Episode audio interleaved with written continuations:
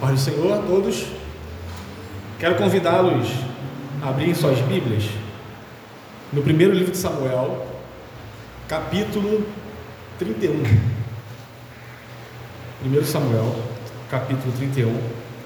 Esse será o nosso estudo dessa noite, né, fechando uma saga muito grande de Samuel. Tá? Desde o capítulo 1 até o capítulo 31 foram muitas semanas, muitas meditações. E a partir disso eu, eu também encorajo os irmãos a pensarem nesse desfecho, pelo menos, de 1 Samuel, diante de tudo aquilo que já foi estudado.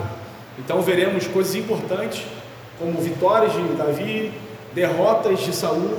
Tudo isso não é de um capítulo isolado das Escrituras, mas é de algo que começou há muito tempo atrás no livro de Samuel, como nós estudamos. Então, eu quero convidá-los a mais uma vez a orarmos ao Senhor, pedir para que Ele tenha misericórdia do seu povo essa noite, que Ele fale aos nossos corações. Senhor Deus, necessitamos da Tua palavra, Senhor. Somos gratos a Ti porque o pão não tem faltado, a casa não tem faltado, temos roupas para vestir, mas clamamos, Deus, acima de tudo, para que o alimento espiritual nessa noite alcance os nossos corações e que dele venhamos nos fartar. Tenha misericórdia do teu povo, tenha misericórdia de todos nós. Em nome de Jesus que oramos. Amém. Vamos fazer a leitura de todo o capítulo, já que ele é bem, bem curto, diferentemente de todos os capítulos de Samuel, que são bem grandes, 50 versículos. Esse a gente consegue fazer a leitura completa. Então, atente-se para o texto, tá? O texto é um texto muito alto, ele vai subindo, subindo, subindo. Então, entenda que o que está sendo relatado aqui aconteceu de fato. É uma história real. E o texto diz assim, 1 Samuel capítulo 31. Os filisteus lutaram contra Israel. E os homens de Israel, fugindo da presença dos filisteus, caíram mortos no monte Gilboa. Os filisteus seguiram de perto Saul e seus filhos, e mataram Jonathan, Abinadab, Malquissua, filhos de Saul. A batalha se intensificou contra Saul. Os flecheiros o avistaram e ele foi ferido gravemente. Então Saul disse ao seu escudeiro: Arranque a sua espada e atravesse-me com ela, para que não venham esses incircuncisos me atravessarem com a espada e zombem de mim. Mas o seu escudeiro não quis fazer isso, porque estava com muito medo. Então Saul pegou a sua própria espada e se lançou sobre ela. Quando o escudeiro viu que Saul estava morto, também se lançou sobre a sua espada e morreu com ele. Assim morreram juntamente naquele dia Saul, os seus três filhos, o seu escudeiro e todos os seus soldados. Quando os homens de Israel, que estavam no outro lado do vale e no outro lado do Jordão, viram que o exército de Israel fugiu e que Saul e seus filhos estavam mortos, abandonaram as cidades e fugiram, e vieram os filisteus e habitaram nelas. E aconteceu que no dia seguinte, quando os filisteus foram tirar os despojos dos mortos, encontraram Saul e os seus três filhos caídos no monte de Gilboa.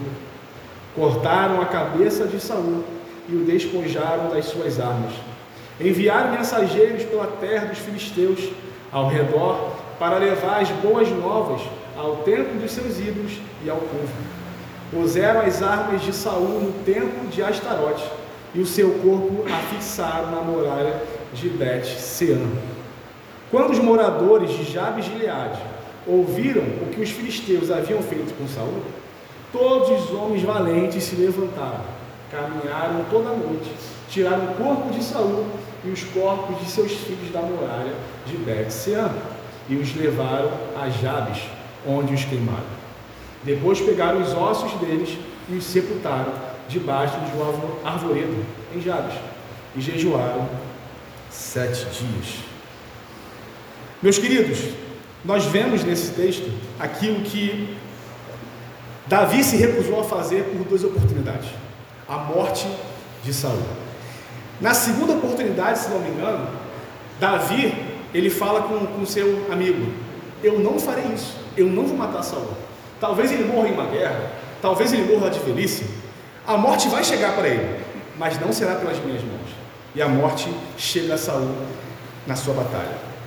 E eu quero aqui com vocês, primeiramente, fazer alguns paralelos importantes entre o que aconteceu, principalmente nessas últimas etapas da vida de Davi, junto com Saul, para que nós venhamos entender o que Deus está fazendo com o seu povo.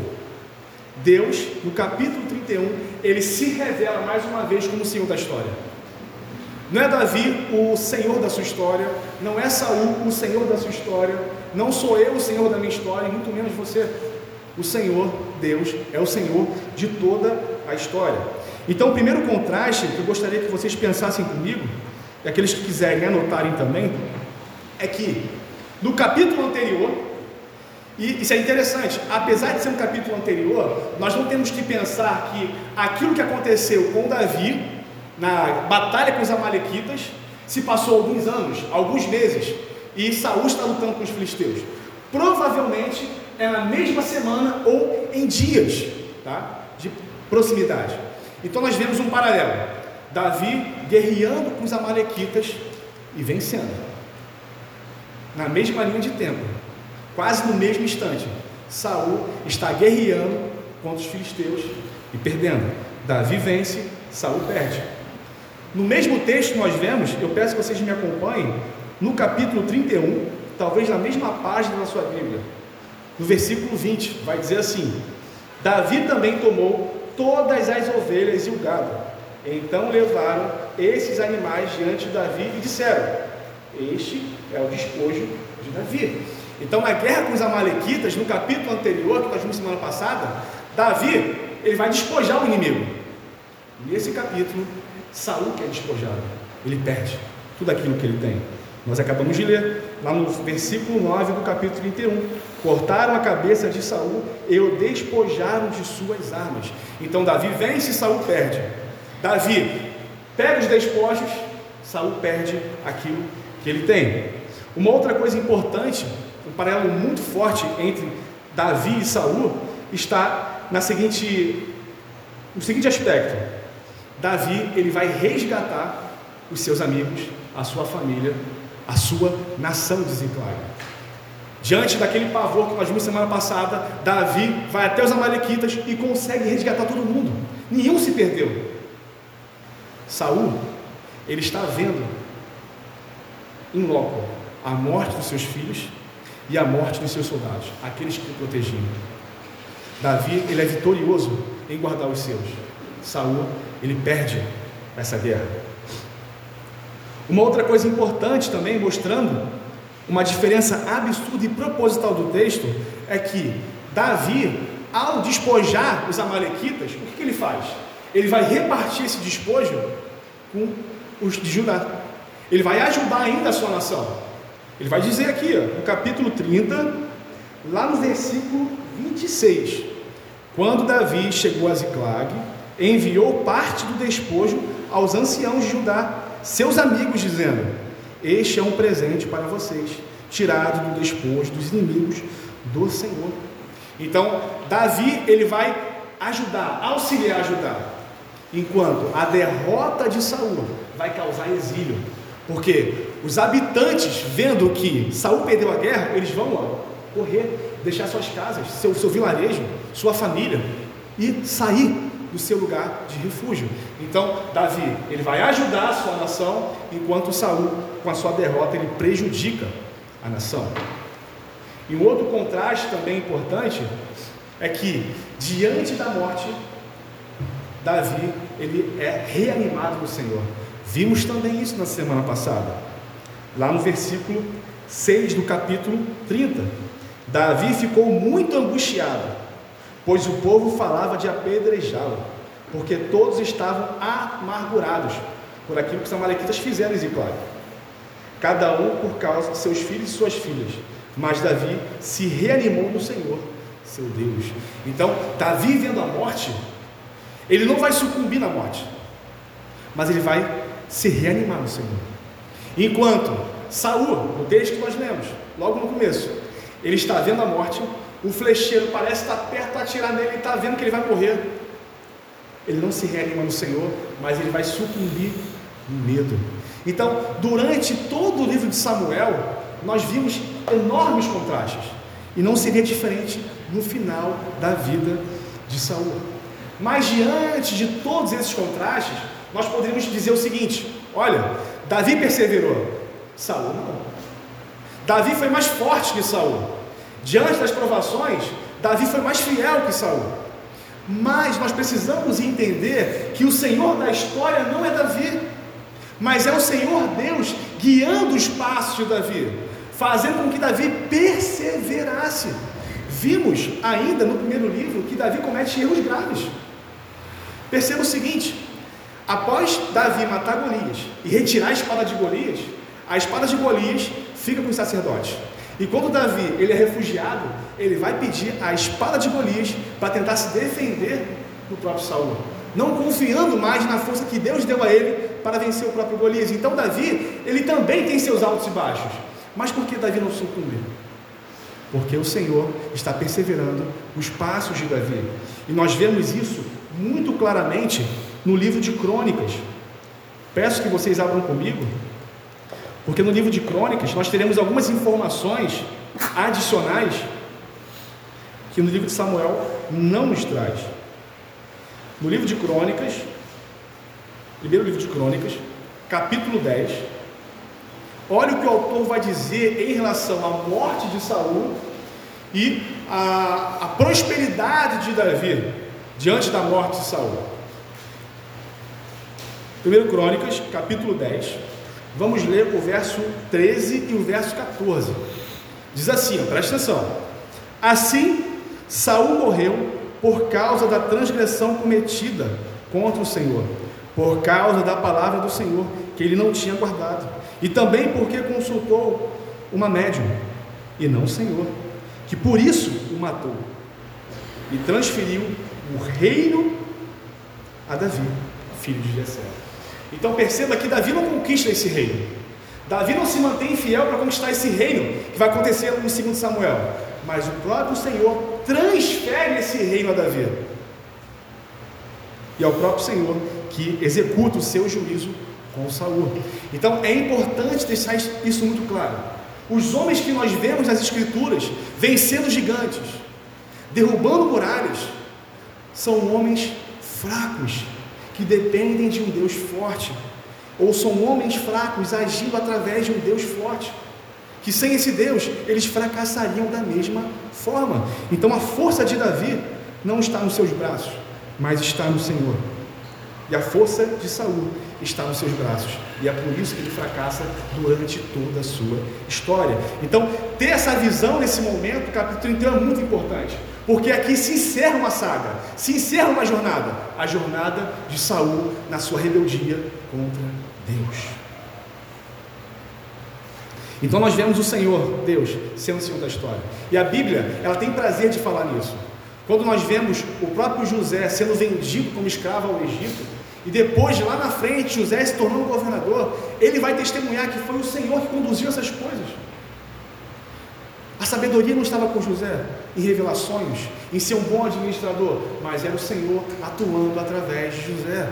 E qualquer fato que aconteça nesse mundo, qualquer coisa que, que aconteça nesse mundo, precisamos nos lembrar que o nosso Senhor, Ele é soberano e nada passa além do seu poder. Ele governa todas as coisas, tanto naquela época quanto hoje. Então nós temos esses contrastes muito importantes. Vamos para o versículo 1 e versículo 2. Diz assim: Os filisteus lutaram contra Israel, e os homens de Israel, fugindo da presença dos filisteus, caíram mortos no monte de Boa. Os filisteus seguiram de perto Saul e os seus filhos e mataram Jonathan, Abinadab, Malquissua, filhos de Saul. Nesse momento, nós vemos um homem entrando nesse bolo de morte. Um homem que a nossa vista talvez não merecia, não merecia esse fim. Jonathan. Jonathan, desde a ascensão de Davi, quando ele mata Golias, Jonathan ele se apresenta a Davi como seu amigo fiel. Ele está perto de Davi, perto de seu pai, observando a maldade de Saul para matar Davi, e Jonathan durante toda a sua vida é fiel a Davi. Jonathan, como nós vimos também em outros textos do, mesmo livro, ele é considerado pelo exército. Ele é alguém que tem expressão. Porque é um homem de guerra, um homem fiel, um homem íntegro. Talvez, e só talvez, se Jonathan sobrevivesse, e ele entendendo a figura de Davi, nós não temos motivos para desconfiar disso, pelo menos naquilo que ele se apresenta na Bíblia. Ele poderia dizer para Davi: Davi, meu pai morreu, eu sobrevivi na guerra, o reino é teu, Davi. Porque eu entendi de Deus que o reino é teu. Então eu não vou assumir o reinado, porque na, na linha sucessória, Jonathan deveria assumir. Ele poderia dizer: Não, toma, o reino é teu. Mas a providência de Deus acontece de uma maneira que nós não conseguimos entender. Jonathan, ele se encontra dentro desses mortos. Ele morre na guerra. E isso pode nos revelar algumas coisas importantes. Talvez se Jonathan passasse o bastão para Davi por sua livre vontade, alguns pudessem dizer: Olha, Davi só se tornou rei por causa de Jonathan. Ele foi bem quisto por Jonathan. Mas nós vemos em Crônicas, no capítulo 10, que é o próprio Senhor que transfere o reinado de Saul para Davi. Então, o próprio Senhor rasga nesse momento o reinado de Saul, como ele promete, executando e matando os seus filhos através desses homens, dos filisteus. E uma coisa interessante que nós vemos também na segunda parte do livro de Samuel é que Saul ele tem outro filho, Isbosete, que não é homem de guerra. Até o significado dessa palavra, desse nome, é homem da vergonha. E talvez a vergonha seja que Isbosete, sendo criado numa casa de, de guerreiros, não é um guerreiro tanto. Em uma guerra, ele está em casa, no seu palácio, enquanto seu pai e seus irmãos estão lutando. Esbozete, lá na frente, ele encontra alguns partidários que o tornam rei junto com Abner. Então, se Esbozete, que era um filho não muito guerreiro, alguém que tivesse assim, não, esse cara não vai ser rei, ele ainda assim conseguiu dentro da nação partidários para torná-lo rei, quem dirá de ontem? Então o Senhor fez as coisas andarem de acordo com a sua vontade, com o seu querer. E assim o caminho para Davi seria estabelecido. E nesse momento, meus queridos, nós precisamos entender algo muito importante está acontecendo aqui. Por muitas vezes, Saul, ele se levantou contra Davi, contra a nação, fazendo coisas assustadoras. Coisas que nós diríamos que é um cananeu que estaria fazendo, um filisteu faria, mas não o rei de Israel. Matando sacerdotes, por exemplo, tacando a lança no seu próprio filho para matá-lo, tacando duas vezes a lança em Davi para matá-lo, fazendo coisas absurdas. E a pergunta é: quando, até quando, Senhor, um homem desse reinará em Israel? Até quando a profecia de, de Samuel não, não se cumprirá? Nós vimos que Samuel, desde a primeira queda de Saul, já vai dizer que o reinado dele não será para sempre. A casa dele não prosperará. E nesse momento, Saul, na batalha, está vendo os seus descendentes sendo mortos a fim de espada. Saul ouviu as palavras de Samuel, dizendo: Lembra do texto? Quando Saul ele pega a roupa de Samuel e ela rasga.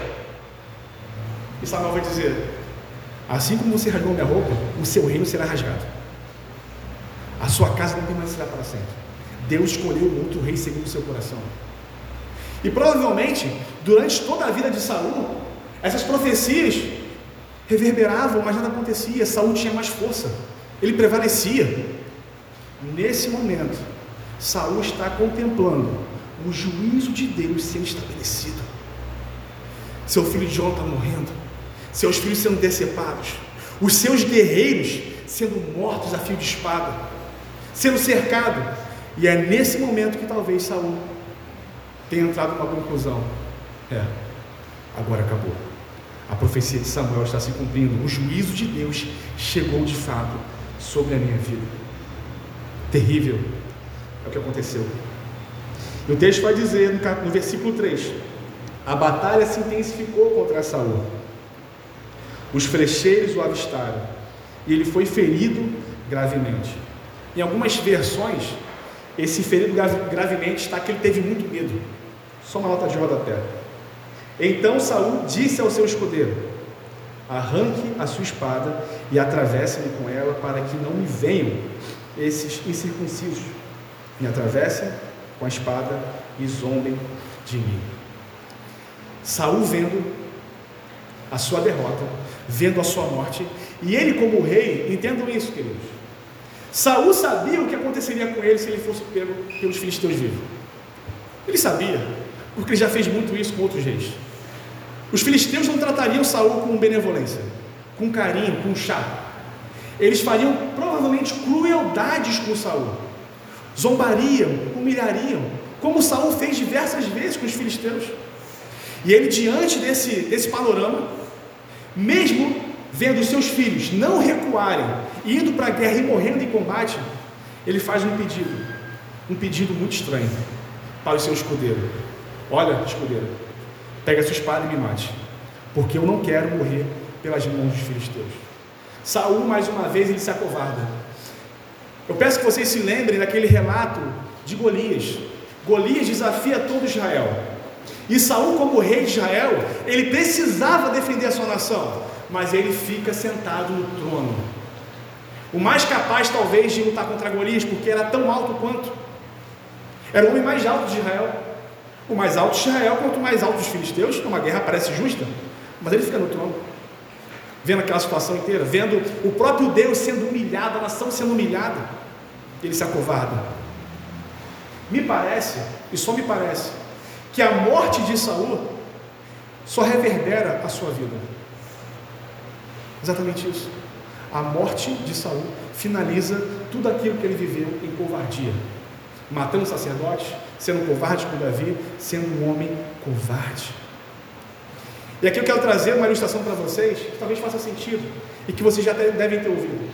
Pessoas dizendo assim: Olha, eu vou, eu vou viver minha vida intensamente, vou fazer tudo o que eu tiver que fazer, eu vou torrar meu dinheiro com aquilo que eu quiser. E quando eu tiver nos últimos nos acréscimos, nos últimos minutos da minha vida, o que, que eu faço? Eu me arrependo dos meus pecados. Quando estiver na marca lá, eu paro e digo: Senhor Deus, me perdoa.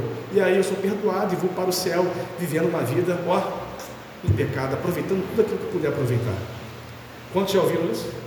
Ou quantos já disseram isso? A questão é que esses homens que dizem isso, como eles podem confiar tanto na sua última hora?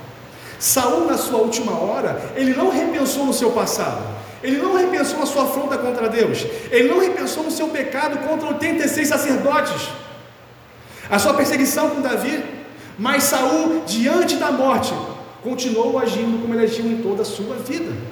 Não há garantias que no final o ímpio terá uma atitude diferente, porque tanto no começo quanto no final, tudo depende do mesmo Deus, a mesma providência. Não há, não há esperança para isso. Não, mas tem aquele ladrão da cruz. O ladrão da cruz, no último minuto, no último minuto ele foi salvo. Meu querido, não faça isso com a sua vida. Nós não sabemos qual o que será do amanhã e nem temos a noção de qual será o nosso último dia para planejarmos a nossa vida de maneira tola. Não sei qual é o último, último dia para poder dizer no meu último dia eu vou me arrepender. Eu não sei. Nós podemos morrer ao sair daqui. Nós podemos morrer essa semana. Não temos garantia disso. Mas Saúl diante da morte, ele pensa no seu próprio orgulho. Ele diz: Me mate, escudeiro, porque se eu morrer pelas mãos desses incircuncisos, eles vão zombar de mim. Poxa, eu sou rei de Israel. Olha o que eu fiz. Eu não quero que meu nome seja humilhado. Eu não quero que a minha casa seja humilhada. Durante a sua morte, ele está vendo a morte chegar e o seu orgulho permanece. Ele continua orgulhoso até a morte. Meus queridos, isso é muito sério. Isso é muito sério. Bem, talvez vocês concordem comigo, mas a cada segundo que se passa, como está passando agora, a cada minuto que está passando e a cada dia que está passando, nós estamos cada vez mais perto da morte. Como nós não sabemos qual é o fim, nós estamos cada vez mais perto do juízo de Deus. E a pergunta que eu poderia fazer essa noite é: qual é a sua preocupação caminhando a passos largos para o juízo de Deus? A preocupação de Saul era uma única preocupação: a sua pessoa. Ele não queria ser conhecido na história como um rei que foi zombado pelos filisteus. Ele fazia isso com os filisteus. Ele tinha essa prerrogativa de humilhar os filisteus, de humilhar os seus, mas ele não queria ser humilhado. E quantas pessoas caminham nesse mundo, a passos largos para o juízo, estão preocupadas se vão casar ou não, estão preocupadas se vão terminar aquele curso ou não, se vão fazer aquele curso, preocupadas com dinheiro. Obviamente, tudo isso é legítimo. Nós precisamos sim planejar naquilo que nos cabe à nossa vida e não viver um dia após o outro. Mas o que tem tomado o nosso coração, sabendo que a cada dia que se passa, a cada segundo que se passa, nós estamos mais perto do juízo de Deus. Saul está lá, perto da morte, perto do, seu encontro com Deus, perto do acerto de contas. Ele se preocupa com ele mesmo. É um coração que está longe do Senhor. É preocupante, queridos. Sonde seu coração e veja quais são as minhas preocupações. O que toma minha mente, sabendo que amanhã, daqui a pouco, nós estaremos diante do juízo do Senhor. E nesse juízo, assim como Saul experimentou na prática, não há socorro. Não há fuga para isso. Saul não tinha expectativa, não tinha fuga. Saul poderia correr, os flecheiros iriam acertar. Saul poderia pedir por clemência, os filisteus não perdoariam por tudo aquilo que ele fez, tudo aquilo que ele é. Naquele grande dia, muitos homens tentam, tentarão correr do Senhor. Muitos homens talvez dirão: Senhor, Senhor, em teu nome eu profetizei, em teu nome eu fiz isso e aquilo. Apartai-vos de mim, porque eu nunca vos conheci. Porque o juízo de Deus, ele é massacrante, ele é violento. Bem, se você ainda tem uma visão de Deus, de um Deus fofinho, de um Deus de coraçãozinho, sentado num trono, distribuindo amor deliberadamente, passando a mão sobre os pecados, dizendo: vai, vai e peques mais, e eu vou te perdoar. Entenda, esse Deus pode ser qualquer um tipo de Deus, mas não é o Deus revelado nas Escrituras, porque o juízo, o juízo de Deus se apresenta e é, se apresentará para cada um de nós. Então o texto dá continuidade. Mas o seu escudeiro não quis fazer isso, porque estava com muito medo. Então Saul pegou a sua própria espada e se lançou sobre ela. Quando o escudeiro viu que Saul estava morto, também se lançou sobre sua espada e morreu com ele. E assim morreram juntamente naquele dia Saul, os seus três filhos, o seu escudeiro e todos os seus soldados.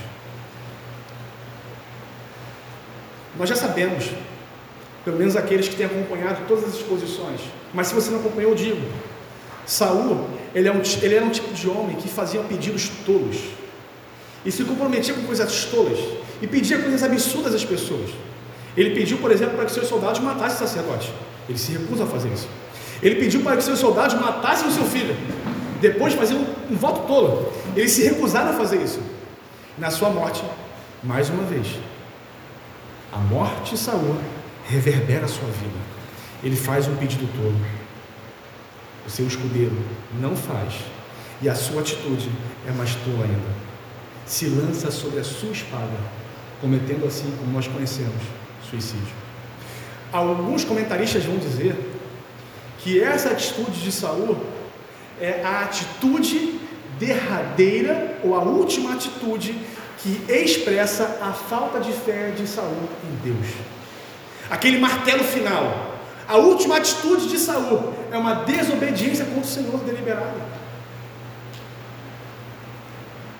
Davi, em outros momentos, ele confia em Deus. Ele vai até o Senhor. Ele pede para que Abiatar pegue a escola sacerdotal e diga para onde nós temos que ir, diante de tanto medo, de tanto pranto. Saul ele, ele ainda continua fazendo aquilo que lhe apraz fazendo aquilo que cabe a ele mesmo fazer, rejeitando, rejeitando a Deus, como ele sempre esteve fazendo diante de Israel. Então ele se lança para a morte, cometendo suicídio. Então seu escudeiro, ao ver isso, ele faz a mesma coisa. Então nós vemos ali em Israel, em Gilboa, um cenário caótico, um cenário terrível de um rei de Israel morto pelas suas próprias mãos, o seu escudeiro morto pelas próprias mãos, e seus filhos mortos, a sua linhagem morta pelas mãos dos filisteus. Um dia, certamente, terrível para Israel. E o texto continua. Versículo 7, versículo 8, diz assim: Quando os homens de Israel estavam no lado, no outro lado do vale e no outro lado do Jordão, viram que o exército de Israel fugiu e que Saul e seus filhos estavam mortos. Abandonaram as cidades e fugiram, e vieram os filisteus e habitaram nela. Aqui gostaria de fazer com vocês alguns paralelos que eu acho que são bem válidos para esse texto. Nós temos Saul, um homem que é o primeiro rei de Israel. O primeiro rei a ser estabelecido é Saul. O seu reinado fracassa, vem Davi, é o reinado mais próspero, vem Salomão, em relação à expansão de reino, Salomão consegue expandir como nenhum outro.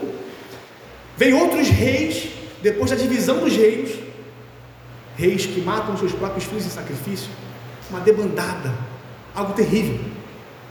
Mas o último rei de Israel, ele estabelece algo impressionante, que é o próprio Jesus. Então nós temos Saul, primeiro rei de Israel, e a descendência de Davi, fechando em Jesus Cristo. E o paralelo que eu gostaria de fazer é o seguinte: que após a morte de Saul, há uma dispersão do povo de Israel. Eles, ao ver o inimigo avançando, eles precisam correr. Por quê? Quem vai para a guerra, meus queridos? São os homens valentes. Quem fica nas cidades? Alguns homens, para fazer alguns serviços, mulheres e crianças. Então, ao ver que os homens valentes morreram, quem vai nos proteger? Vamos correr, porque se os filisteus entrarem aqui, eles não serão generosos conosco. Os matarão, os tornarão escravos, abusarão dos nossos filhos. Então, vamos correr. Então, a morte de Saul causa dispersão. E a morte de Cristo também causa dispersão. Lembram do texto de Mateus? Gostaria de ler com os irmãos? Mateus capítulo 26. Nós temos uma, um tipo de dispersão também após a morte ou a crucificação de Jesus. Mateus 26, 31.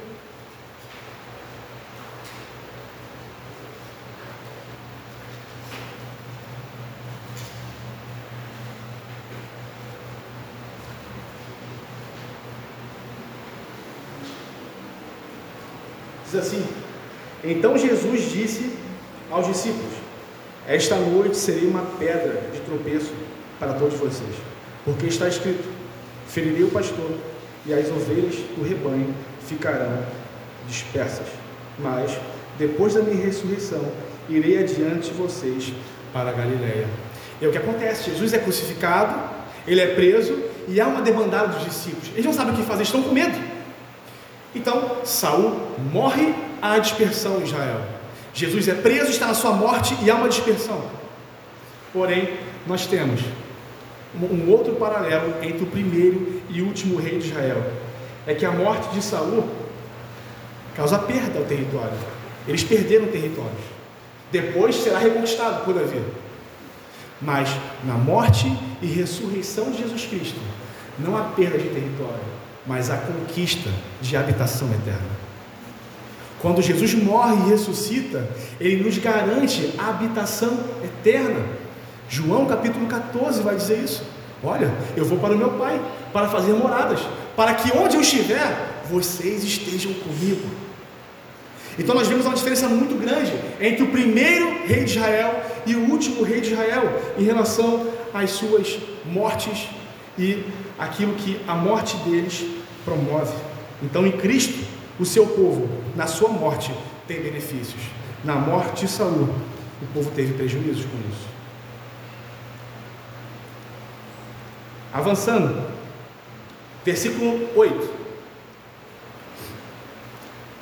E aconteceu que no dia seguinte, quando os filisteus foram tirar os despojos dos mortos, encontraram Saul e os seus três filhos caídos no monte de Boa. Cortaram a cabeça de Saul e despojaram das suas armas. Então enviaram mensageiros pela terra dos filisteus ao redor para levar as boas novas ao templo dos seus ídolos e ao povo. Puseram as armas de Saul no templo de Astarote e seu corpo e seu corpo afixaram na muralha de bet -Sean. Então o que acontece aqui na batalha? Provavelmente eles guerrearam o dia inteiro.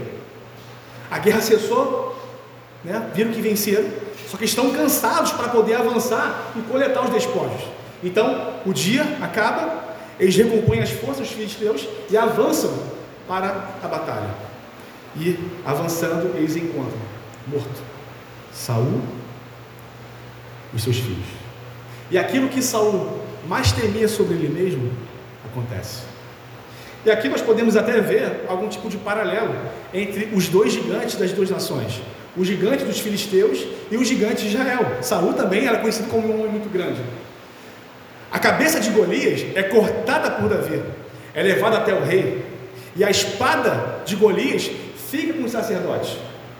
A cabeça de Saul é cortada, a sua espada é tirada.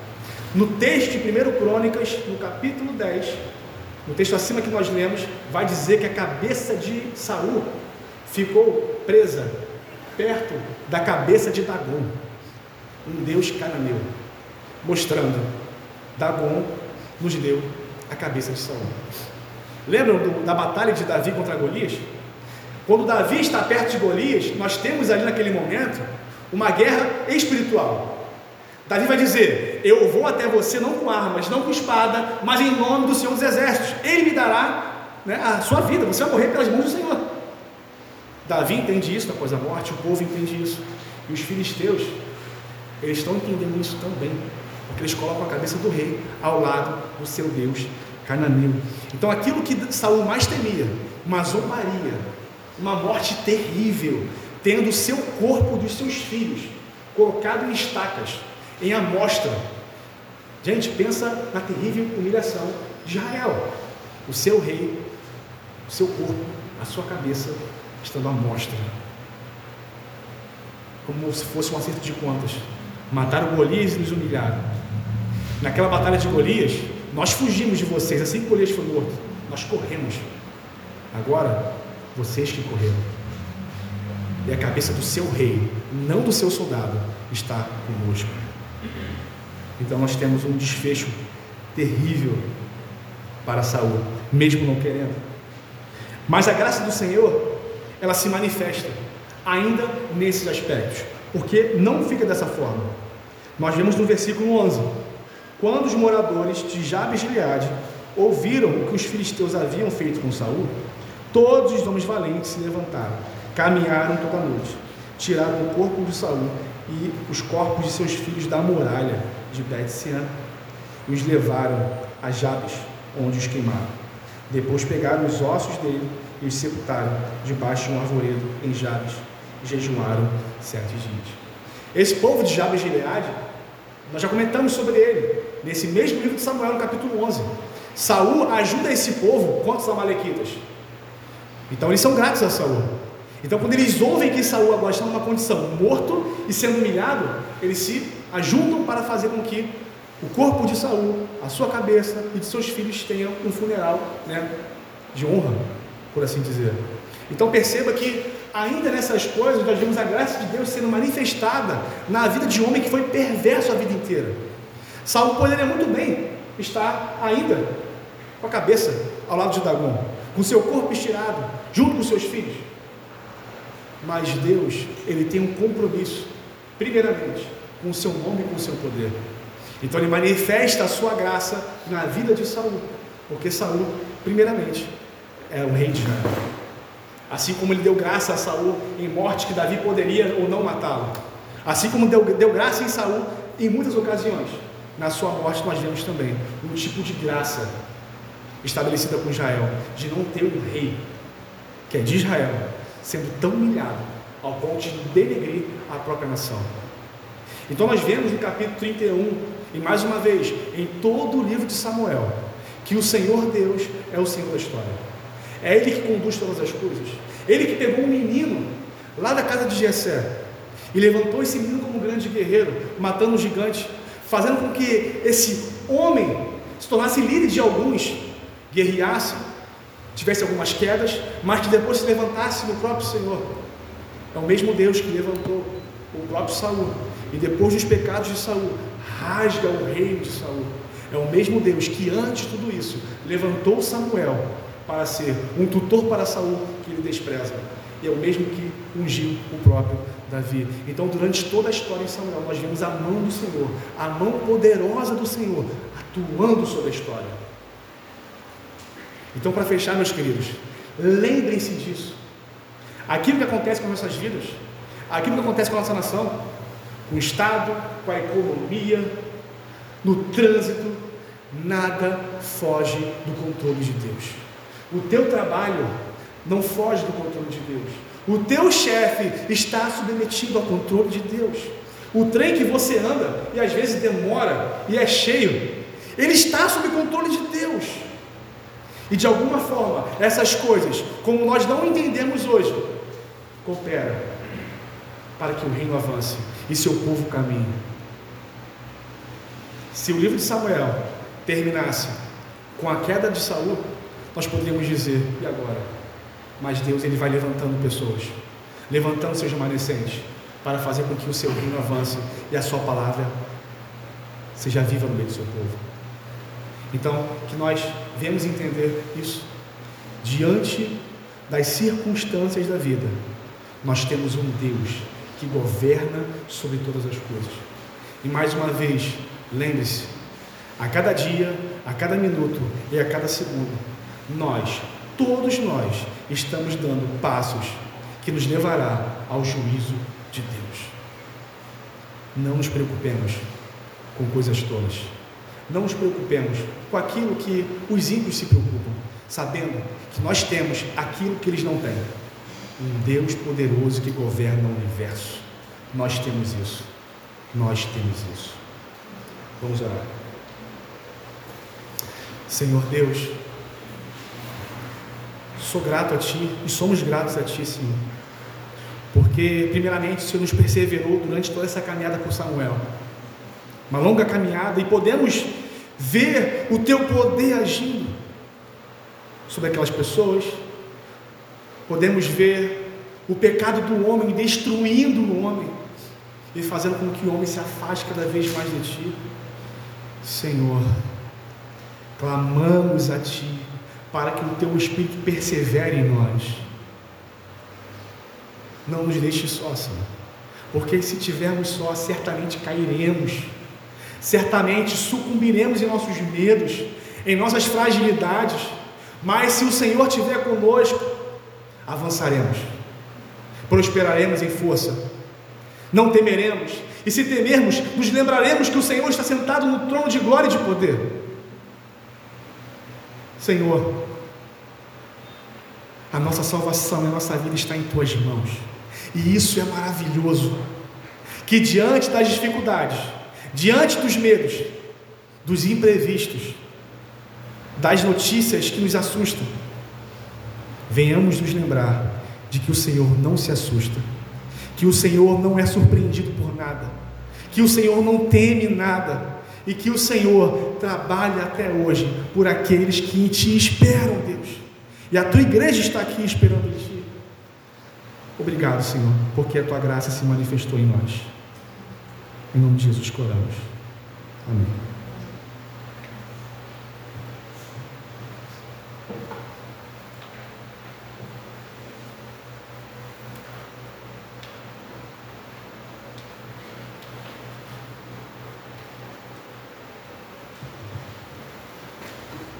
Paz do Senhor, irmãos. É verdade, né? Estava meditando